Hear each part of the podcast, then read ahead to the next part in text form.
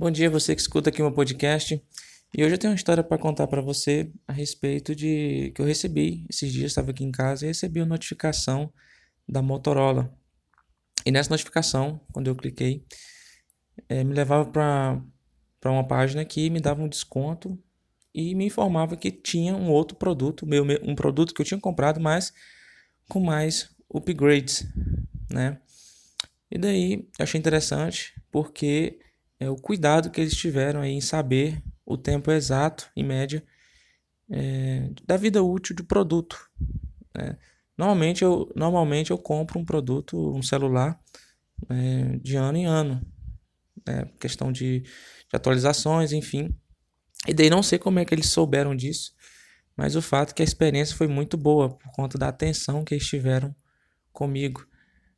É, é, eu não sei porque que eu conto essa história, eu não sei se você trabalha com produtos aí perecíveis, tá? Mas o fato é que é, a Motorola aplicou é, comigo aí essa, essa estratégia e funcionou muito bem.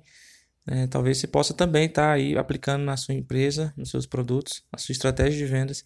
É, se você tem algum produto e esse produto ele tem uma data limite, é, o interessante é que você tenha um dados, você tenha dados de compra desses clientes para quando aí chegar o, uma data aproximada de, de vencimento desse produto, você daí oferece novamente, porque o cliente quando compra de você é, tende a comprar novamente, se ele gostar da experiência que ele teve com seu produto ou serviço.